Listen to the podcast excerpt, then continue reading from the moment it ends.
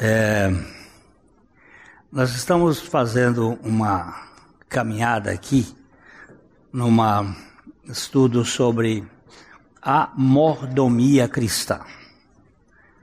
Domingo retrasado, nós falamos sobre um assunto tão importante de Jesus: granjeai amigos com as riquezas de origem iníquas para que quando estas vos faltarem, estes amigos vos recebam nos tabernáculos eternos. Eu devo dizer para os meus irmãos que eu levei pelo menos 25 anos em cima desse texto, pedindo a Deus para me dizer o que significava esse versículo. Eu lia esse versículo, não entrava, não entendia nada. Procurava autores explicando que desse uma orientação e olha, eu li alguns comentaristas. Aqui no meu iPad hoje tenho pelo menos uns uns 30 comentaristas de primeira qualidade que a gente procura examinar, ver o que diz, para não, não entrar nessas baboseiras. E a gente tem tanta baboseira na cabeça. E, mas eu não sabia nem para onde. Um dia, eu estava meditando num outro texto e aquele veio assim: granjeai amigos, fazei amigos. Amigo é o último, a última palavra que Jesus usou para os seus discípulos. Já não vos chamo mais servos, mais amigos. Porque o servo não sabe o que faz o seu senhor, o que ensina o seu senhor. Mas tenho-vos chamado amigos, intimidade. E ele diz: granjeai amigos, fazei amigos no reino de Deus. É, a, é, o, é o master que qualquer cristão pode fazer com as riquezas de origem iníqua. Toda riqueza neste mundo, aí o Espírito foi me dando assim a graça de entender, toda riqueza neste mundo, ela, a origem dela é iníqua. Não significa que você ganhou por atitudes iníquas. Não foi você é, fez parte do petrolão ou fez parte de, do mensalão. Não, não, não tem nada a ver com isso. Quando você ganha o seu salário suado, trabalhado, aquele salário que você ganhou, aquele dinheiro, a origem dele é iníqua. Porque se não tivesse pecado, ninguém precisaria viver desse jeito. Com as riquezas de origem iníqua, quando você, por exemplo, vou dar um exemplo, vai fazer um, um almoço, um jantar na sua casa, convida seu vizinho para você testemunhar de Cristo. Para testemunhar de Cristo não significa você pregar o Evangelho. Para você testemunhar de Cristo. Lógico que quando você está testemunhando de Cristo, você está pregando o Evangelho. E você vai comprar um bacalhau. Eu vou botar logo aqui o negócio, mas você compra um bacalhau. O quilo do bacalhau tá quanto hoje? Hein, Joaquim? Bom, eu estou falando granjear amigos. Eu não estou falando de bacalhauzinho lá da 190. Ó. Arre danado.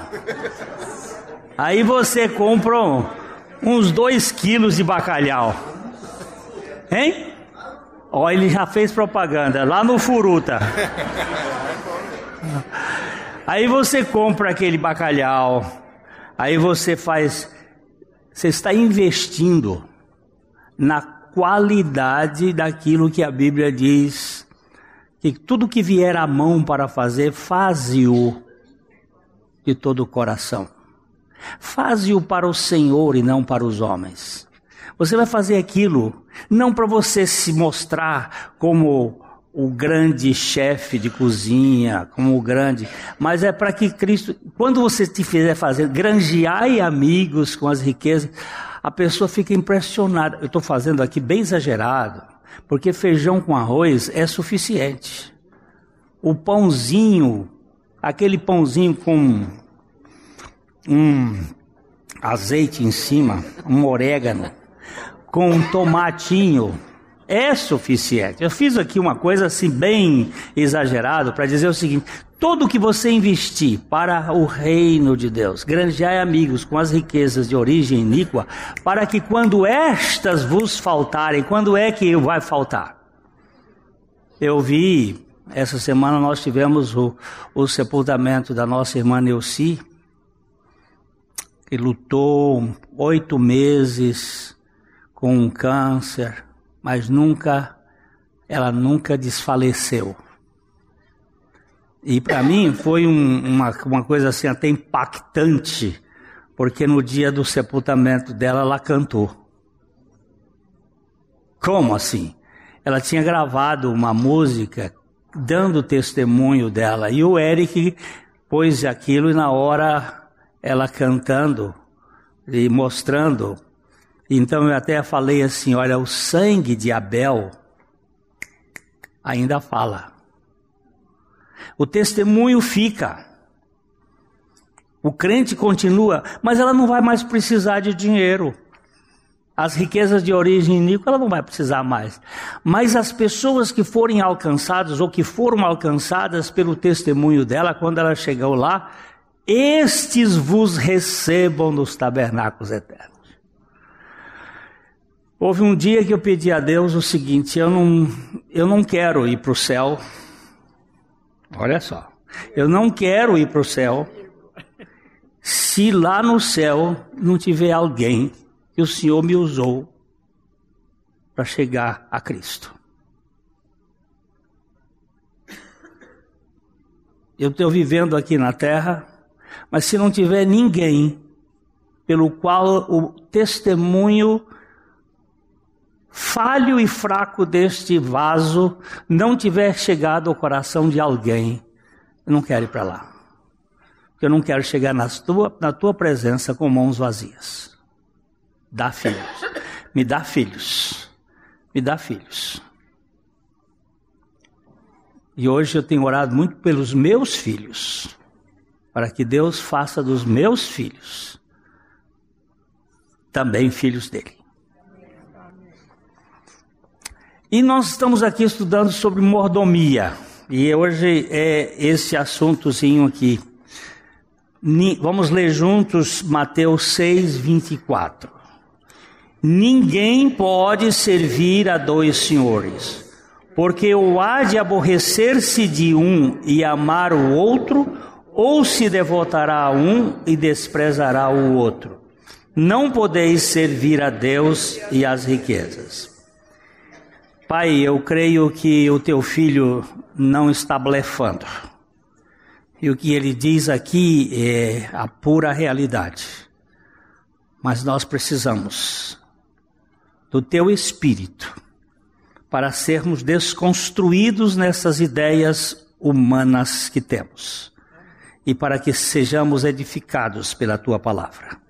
No nome de Jesus. Amém.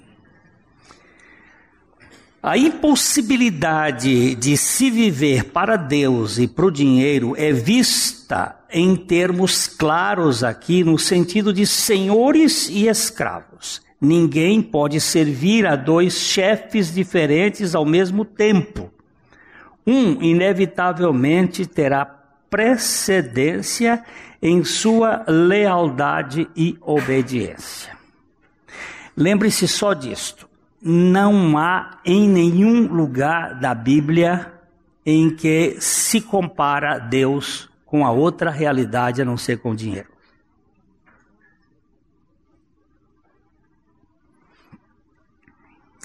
A comparação Deus e o dinheiro. Não há com outra coisa com as riquezas. Porque a riqueza gera um, um, um sentimento de confiança. A gente tendo o dinheiro na conta, a gente conta com mais confiança do que quando não tem. Há um pastor é, ele tem origem judaica e ele resolveu não trabalhar com dinheiro. Samuel Doctorian. Ele, ele não leva carteira, ele não tem talão de cheque, ele não tem cartão. E as histórias dele são interessantes. Mas eu, eu não tenho essa condição. Eu não sei de tudo. Eu só sei que ele tem esse, esse procedimento. Deus tem sustentado ele. Não sei como é a coisa. Deus e Mamon apresentam reivindicações díspares e rivais. E a escolha de um deve ser feita antes de tudo. Colocar Deus em primeiro lugar é rejeitar as regras do materialismo. Agora, viver movido às custas do temporal é recusar a afirmação de que Deus é o soberano. Lembrando aqui, eu sempre cito este caso, que eu, eu, eu li a história dele, a, a, a biografia dele, a autobiografia George Miller. Eu sei que George Miller foi um, um rapazinho da pá pesada, terrível, uma vida complicadésima, revoltado, prostituto, adúltero, ladrão, mentiroso, problemático na universidade, problema com o pai, com a mãe, foi um troço. Um dia ele foi convertido. E quando ele estava ainda bem jovem, 20 anos, ele passou na frente de uma loteria já convertido, uma loteria lá na Prússia, e viu uma loteria, ele disse assim: "Eu vou jogar. Se eu ganhar, eu vou viver pela fé."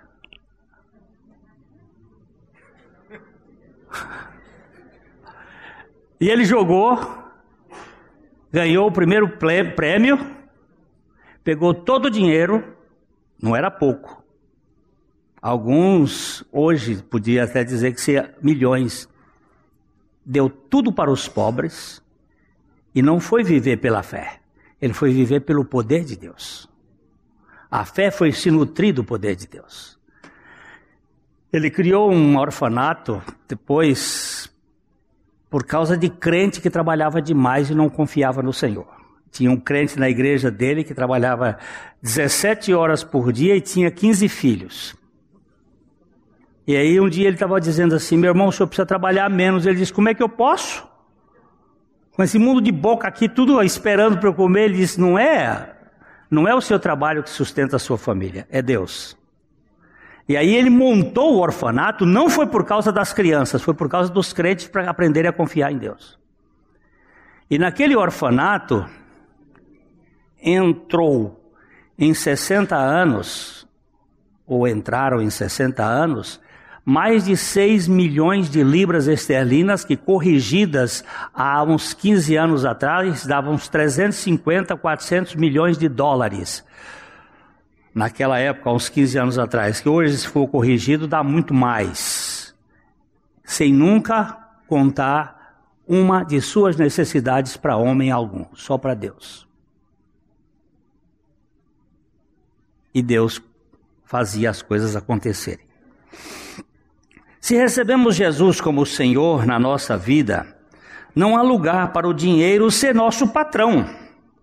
Neste caso, a única alternativa face às riquezas é de pura mordomia. É só pensar assim, como diz o Salmo 24, 1. Ao Senhor pertence a terra e tudo que nela se contém, o mundo e os que nele habitam.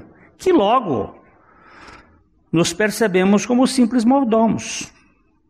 Portanto, a verdade fundamental da mordomia é que tudo o que tocamos pertence a Deus. Não é, Deus é o dono do, e o Senhor de tudo o que pomos as mão, a mão.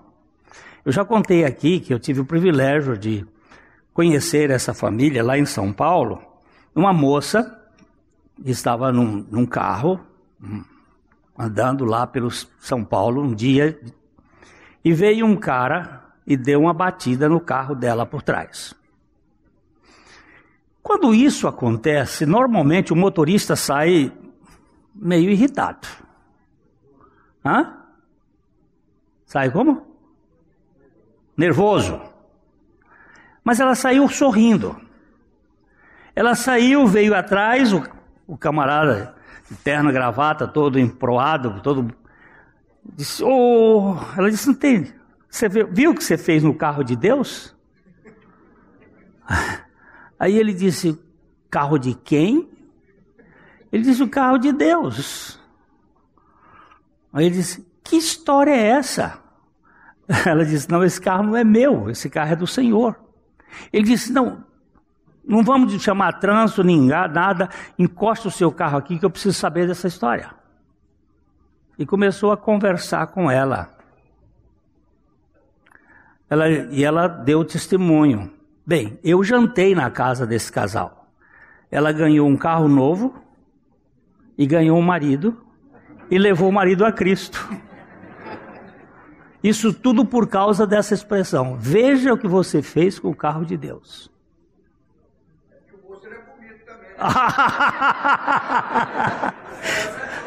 não é tonta, não.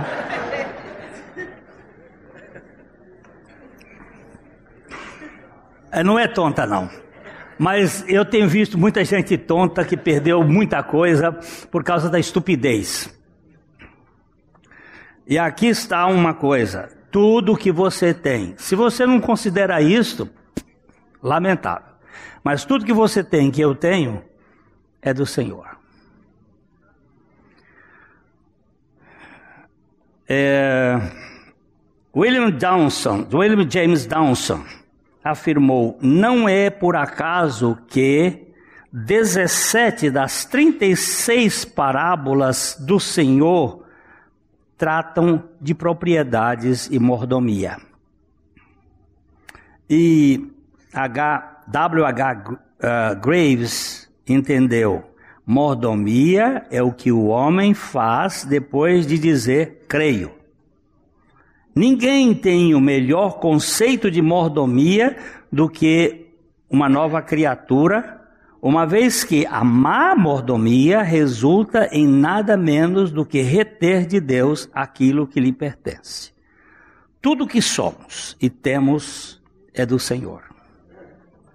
Quer gostemos, quer não, estamos é, limitados aos ensinos da Bíblia para nossa informação acerca de todas as doutrinas da fé cristã.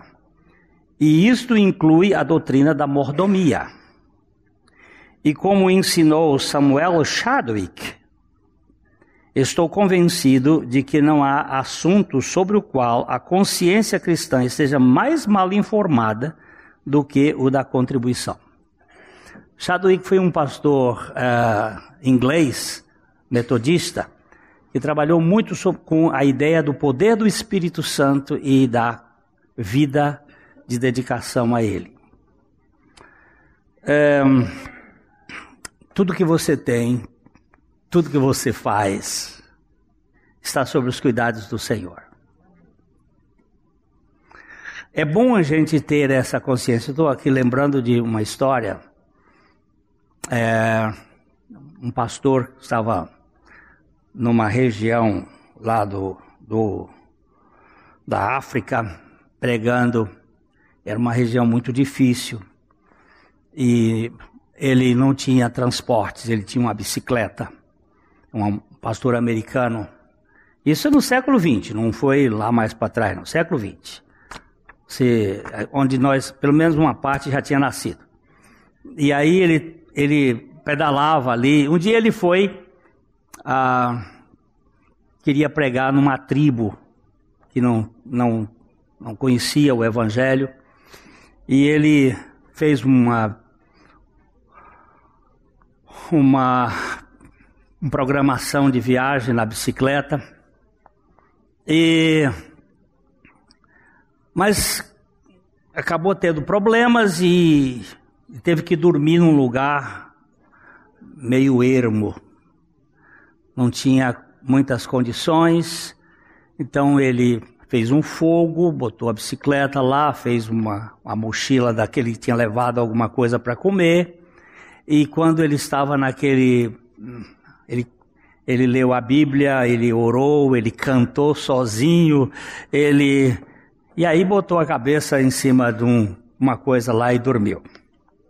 Outro dia ele chegou na cidade, lá na região, na aldeia, e estava lá pregando quando um cara chegou e disse assim: Eu, depois da pregação, ele, o homem recebeu a Jesus e disse assim: Eu queria saber quem eram aqueles 26 que estavam com você ontem à noite, lá naquele lugar onde você estava dormindo.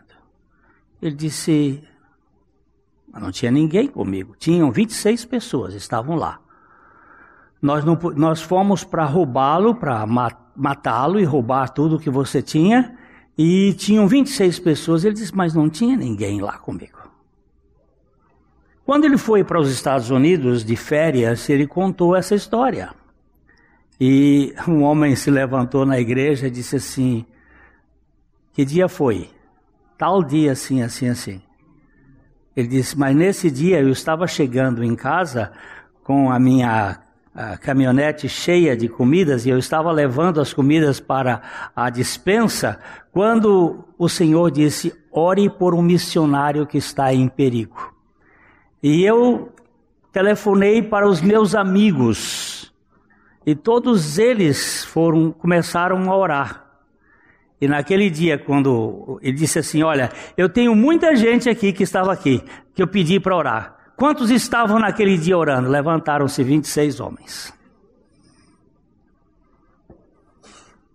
Nós temos um Deus de detalhes.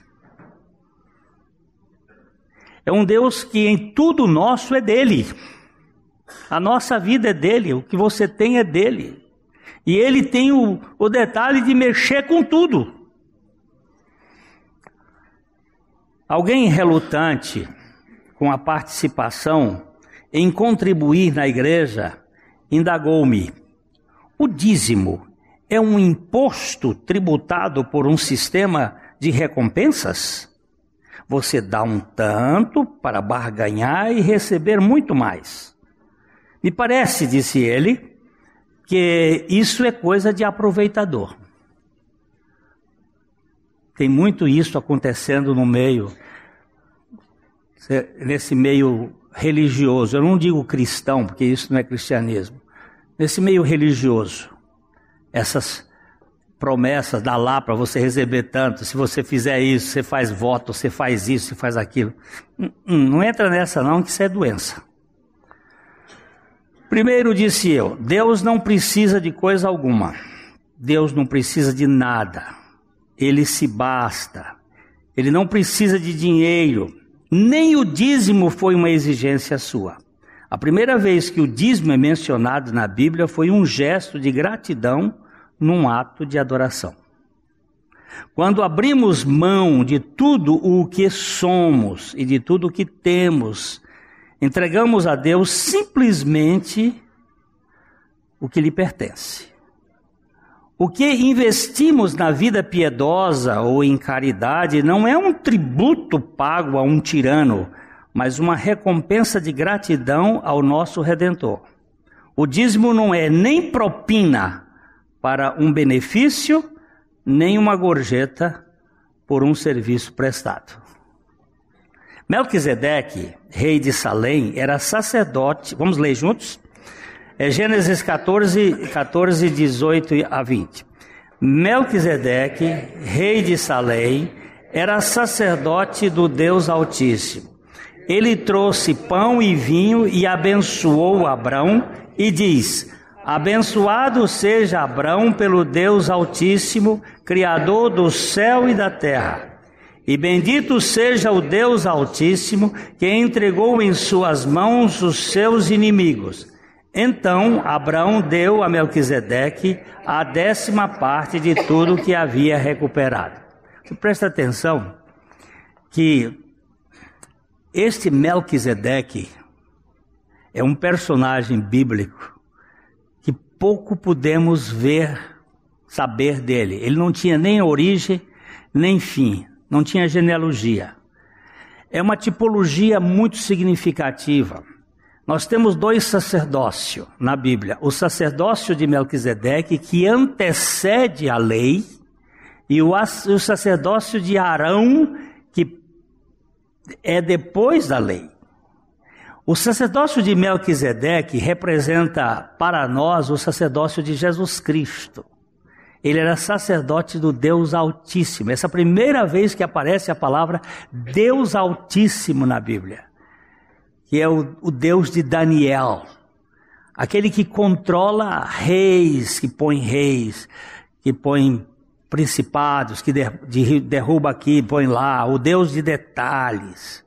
O Deus que controla tudo, não é aquele que amamenta, é o Deus que controla, que governa cada detalhe. E aqui Diante deste ato, Abraão deu o dízimo como gratidão e adoração ao sacerdote que trouxe pão e vinho. Olha, pão e vinho, meu irmão. Está falando de Jesus. Está falando não da ceia em si, mas está falando da satisfação que Cristo coloca no coração do homem. Melquisedeque abençoou Abrão e este, por sua vez, deu ao sacerdote de Deus o dízimo de todos os bens que foram capturados ou recapturados. Em os apócrifos das cavernas de Curã tem alguns livros que eu já tive a oportunidade de ler, magníficos sobre sobre Melquisedeque. É, ele está falando de os os livros de Qur'an, os livros dos essênios que foram escritos antes de Cristo, tem muitas coisas a respeito de Melquisedeque, o sacerdote do Deus Altíssimo. Mas nós pouco sabemos a respeito da sua identidade, o que prova que se trata de algo pela fé, onde nós penetramos com muita santidade e reverência diante destas coisas que não foram reveladas a nós. Mas é um sacerdócio especial, que é o sacerdócio de Cristo. É, então, em Hebreus capítulo 7, aprendemos que havia um profundo significado espiritual nesta ação. E é o senso da gratidão e não da recompensa. As pessoas mais felizes, estudos, tem um estudo bem interessante da Universidade de Harvard sobre a felicidade, e eles descobriram que as pessoas mais felizes, mais contentes, são as pessoas gratas, agradecidas. A murmuração, a reclamação, ela intoxica o nosso organismo e produz hormônios de entristecimento. Nós ficamos entristecidos. É, eu ainda continuo fazendo exercício três vezes por semana. Isso me faz um bem às minhas pernas, ao meu corpo. Mas eu faço exercício periodicamente de gratidão. Agradeço, Senhor, muito obrigado. Obrigado pela crise dos caminhoneiros. Obrigado pelo presidente que nós temos. Olha, só tem coisa ruim aí para agradecer. Obrigado, Senhor, pelas lutas, obrigado pelos problemas, obrigado pelo câncer, obrigado, Senhor, porque ele me faz depender de Ti. Muito obrigado. Obrigado pela viagem que eu vou fazer amanhã às 5 horas da manhã, indo para São Paulo, depois é, Pernambuco, Recife, Recife, Lisboa, Lisboa, é, é, Istambul, Istambul, é, Atenas. Que hora eu vou chegar lá em Atenas? vou chegar apenas cansado. Né? Mas é uma viagem longa, longa, longa. Isso tudo para baratear custo. Para ficar mais barato.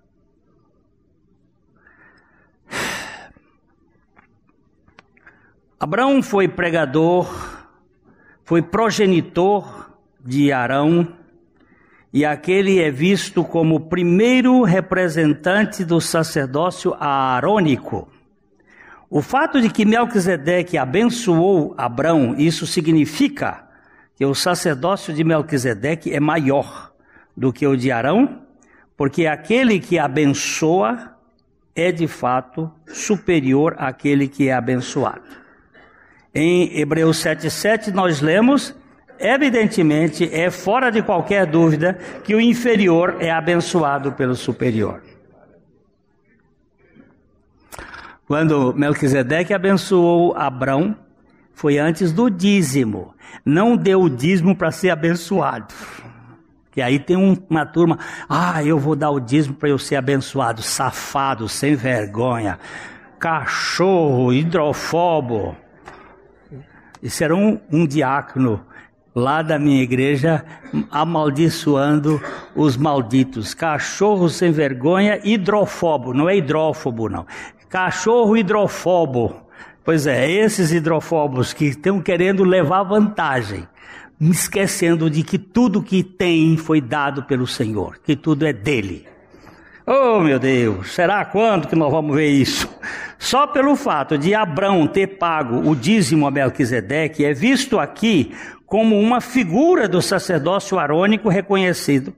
Realmente a superioridade do sacerdócio de Melquisedeque, porque o menor entrega os dízimos ao maior. Embora esta esta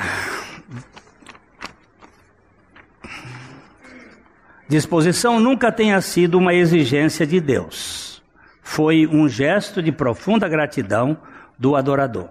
O dízimo não é um imposto requerido por Deus, pois ele não necessita de coisa alguma. Também não é uma gorjeta pelos, pelas bênçãos derramadas. A gratidão não quer dizer que devamos, que vamos recompensar a Deus por ele nos ter abençoado. Não se trata de uma gratificação por um serviço prestado, mas de real gratulação pelo sublime privilégio de ser participante do reino do seu amor. Gratidão aqui é a matéria-prima de um amor concreto. Também falei ainda com aquela pessoa que o dízimo nunca foi uma propina, como fazem os empreiteiros quando querem um contrato vantajoso do governo. No reino de Deus, o que nós, nos torna ricos neste mundo não é o que tomamos, mas sim o que damos. Além do que não damos para sermos ricos, damos porque somos ricos, ricos de amor. Não é porque eu vou ter que levar vantagem. É, eu não gosto de contar história aqui, que parece uma troca assim, eu não gosto delas não, porque o, sujeito diz assim, então eu vou fazer do mesmo jeito.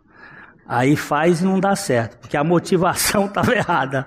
Então eu não vou contar as histórias assim, mas tem muita história interessante no povo de Deus, de gente que. Aqui mesmo em Maringá tem um caso de um pastor amigo meu, que é muito interessante. Ele dá um, um negócio e vem dois ele deu a casa, Deus deu duas casas para ele. Mas olha, não vai fazer isso nessa proporção, não, que pode escorregar. Ele começou dando uma bicicleta, depois deu um carro, depois deu isso, depois deu tudo, mas não faça isso por, por motivações erradas, porque você vai se estrepar. Se a motivação não for certa, não for movida pelo Senhor, não, tem, não entra nessa paranoia que adoece demais. É... Daí para frente, eu passei a, a, abordar a mordomia cristã num modo mais amplo.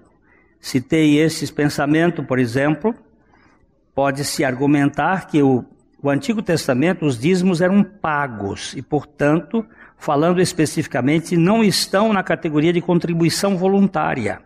A contribuição cristã só começa quando damos livremente mais do que o décimo. Quando nós começamos a sair dessa obrigação, quando você vai, vai. Nós temos um irmão aqui, ontem estava lá com ele no casamento. Esse irmão começou a, a dar o dízimo, depois ele disse: Mas gente, aí foi para o, o onzimo, depois o dozimo, o trezimo, o quatorzimo, o quinzimo. Ele já, pelo tempo, ele já deve estar tá dando o, o, o, o vintésimo. Ele tem ido assim, vai calmamente, nada, nada por chamar atenção, mas Deus tem trabalhado na vida dele. O, o, o Colgate, o dono da Colgate ou Colgate, ele chegou a viver com 10% e dava 90%. Mas isso é coisa de Deus, não é coisa para a gente ficar aí com paranoia na cabeça. É, e a regra é, é, é voluntário é livre, é com alegria. Tem, nós vamos estudar isso em outros capítulos aqui. O dízimo não deve ser um teto em que paramos de contribuir, mas um piso a partir do qual começamos, afirma J. Blanchard. Se você não dá alguma coisa que Deus quer que você dê, você não o possui. Essa coisa, ela o possui. Somos servos de quem nos possui, seja de Deus que nos libertou na liberalidade, seja do dinheiro que nos escraviza na avareza. O apóstolo Paulo mostra como as igrejas da Macedônia contribuíam. Vamos ler aqui em 2 Coríntios capítulo 8, versos 3 e 4. Porque eles, testemunho eu, na medida de suas posses e mesmo acima delas, se mostraram voluntários, pedindo-nos com muitos rogos a graça de participarem da assistência dos santos. Esse texto aqui é, é uma coisa de pegar no fígado.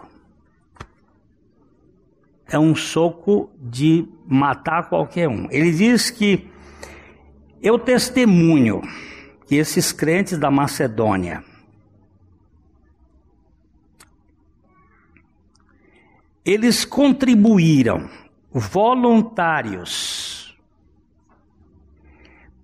pedindo-nos não foi Paulo que os pediu, foram eles que solicitaram, pedindo-nos com muitos rogos.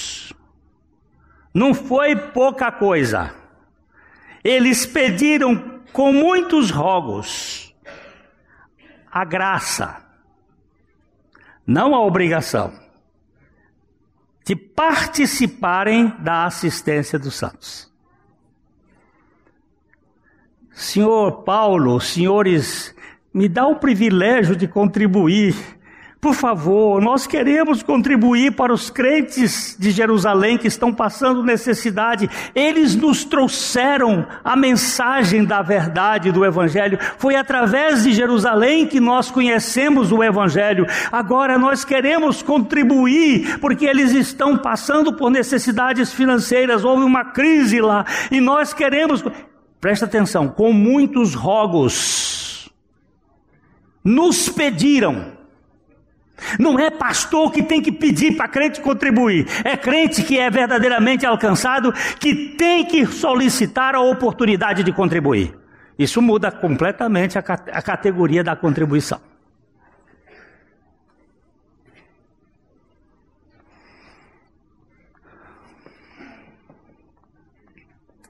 A mordomia cristã não é uma obrigação, nem um peso.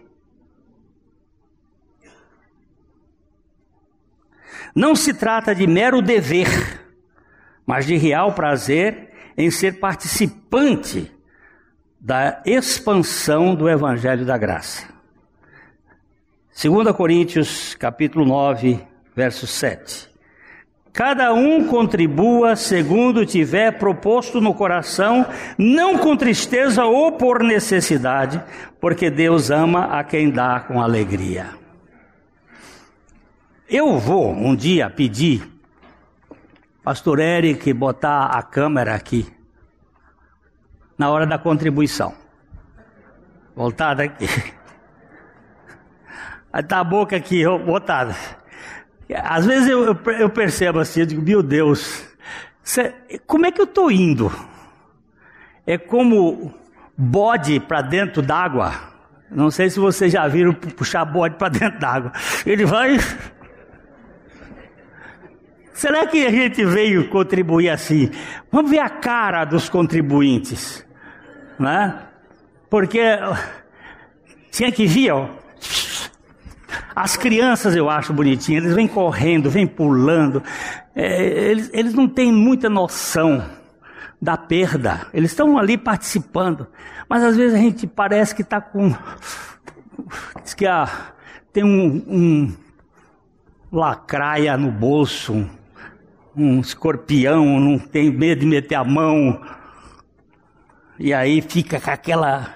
E a cara que vem assim, aquela cara azeda. Eu sei que o comércio religioso é um, é um perigo. Já citei no estudo anterior um pensamento que diz o seguinte: mordomia não é um ato de deixar uma recompensa qualquer sobre a mesa de Deus. Não é, a, não é gorjeta nem propina. É a confissão de uma dívida impagável contraída no Calvário. Quando creio torno-me de um modo voluntário e prazeroso um mordomo dos tesouros do Senhor. Mordomo dos tesouros do Senhor. Administrador dele. Deus não precisa das coisas, das nossas contribuições, mas nós precisamos ser libertos da nossa avareza. Oh, eu saltei aqui. Alguém afirmou assim: trabalhe arduamente, consuma pouco e dê muito, e tudo a Cristo. Sabe quem disse isso aqui? John Wesley. Não, John não é outro. John Wesley que disse isso aqui. E John Auna, no século XVI, pontuou: Não darei valor às orações ainda que intensas e frequentes, de quem não faz as contribuições de acordo com a sua capacidade. Uma cacetada doida aqui. A sua oração, que não é acompanhada pela sua contribuição segundo a sua capacidade, não dou valor a isto. Deus não precisa das coisas, das nossas contribuições, mas nós precisamos ser libertos de nossa avareza. Eu, eu, lá no Piauí, eu, eu era doido por doce de, de queijo.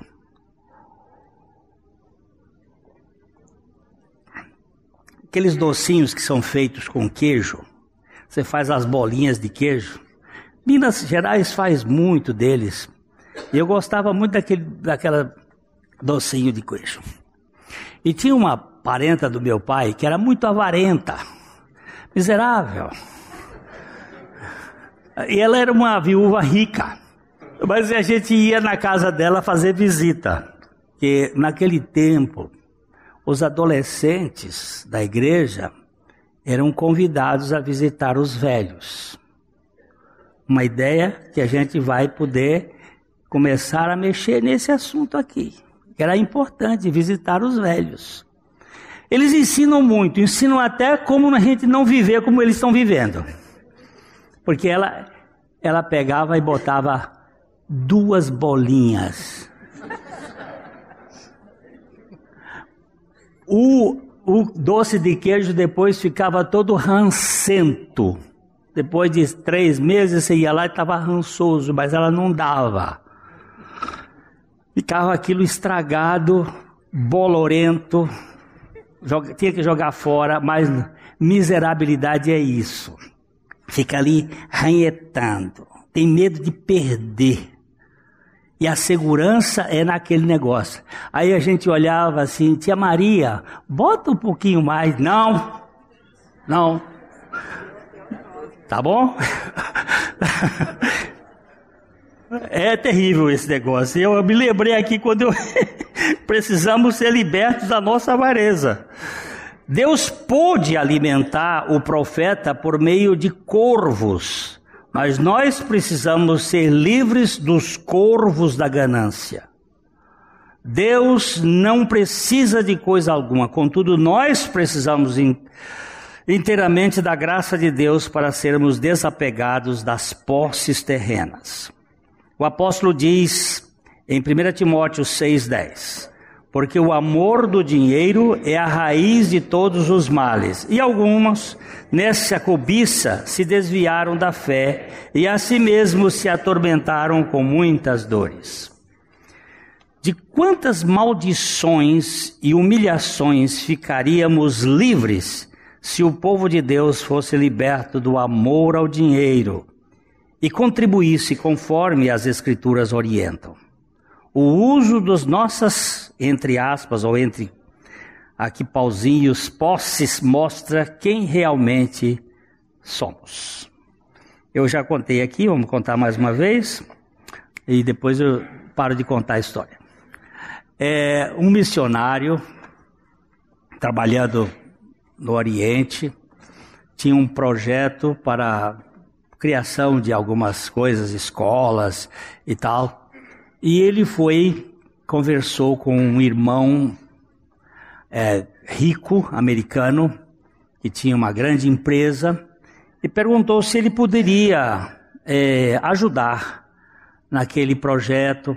Ele disse: vá amanhã lá na minha empresa, depois do expediente. Aí o, aquele missionário foi e chegou lá, já estava tudo fechado. Tinha alguém na porta e ele perguntou: Aonde está o senhor Fulano? E ele disse: é, Entra aqui nesse corredor e lá no final tem uma luzinha acesa, é lá onde ele está. E aquele missionário começou a ver todas as luzes apagadas, só aquela luzinha bruxuleante lá no fundo, e ele foi, e quando chegou lá estava aquele senhor sentado ali na, na mesa e ele chegou com os papéis, com uma, uma série de informações, com um projeto e tal, e contou para ele o que gostaria e tal. O homem olhou, olhou tudo, abriu uma gaveta, pagou um talão de cheque, escreveu um cheque e entregou para o. Quando o missionário olhou assim, assustou. 350 mil dólares. Na época, muito dinheiro. Ele olhou assim e disse: Me perdoa, meu irmão. Ele disse: Perdoa por quê? Porque quando eu entrei aqui, que eu vi essa luzinha apagada, que eu vi tudo assim, eu disse: Eu vou estar diante de um homem miserável um homem usura. Eu pensei mal do irmão. E quando eu vejo o tamanho do cheque, eu me assustei. Aí aquele homem disse: Eu procuro economizar tudo aquilo que é supérfluo para aplicar em tudo aquilo que é prioritário.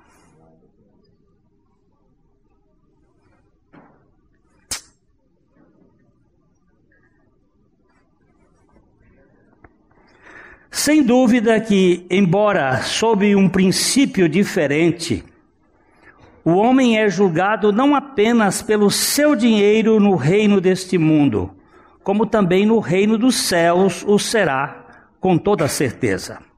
O mundo se questiona: quanto é que este indivíduo tem? Cristo pergunta: como será que este homem usa o que tem? O mundo pensa: sobretudo em ganhar dinheiro. Cristo na melhor forma de vir a dá-lo. E quando um homem dá, o mundo ainda pergunta: quanto deu? Cristo pergunta: como deu? O mundo leva em conta o dinheiro e a sua quantidade. Cristo leva em conta o homem que dá e os seus motivos, disse Andrew Murray. Não podemos comprar o céu com dinheiro, porém, Em nossas ofertas voltadas ao céu, podemos provar e cultivar mordomia cristã no amor a Cristo, no amor aos homens e na devoção à obra de Deus. Começamos administrando o patrimônio de Deus. Que o Senhor trabalhe com cada um de nós e que nós sejamos instrumentos da graça neste mundo. Que Deus trabalhe comigo também. A Livraria PIB Londrina procura selecionar cuidadosamente seus títulos e autores a fim de oferecer um conteúdo alinhado com o Evangelho de Jesus Cristo. Bíblias, livros de teologia, devocionais, literatura infantil, biografias, comentários bíblicos e muito mais. Dispomos também de um acervo de CDs e DVDs das mais de 5 mil mensagens ministradas na primeira Igreja Batista em Londrina. Visite a Livraria PIB Londrina e conheça ainda mais. Livraria PIB Londrina, de segunda a sexta, das 13h30 às 18 horas. Endereço na Avenida Paraná, 76A, próximo ao Calçadão, bem no centro de Londrina. Ligue para 3372 8921 ou acesse o site www.livrariapiblondrina.com.br.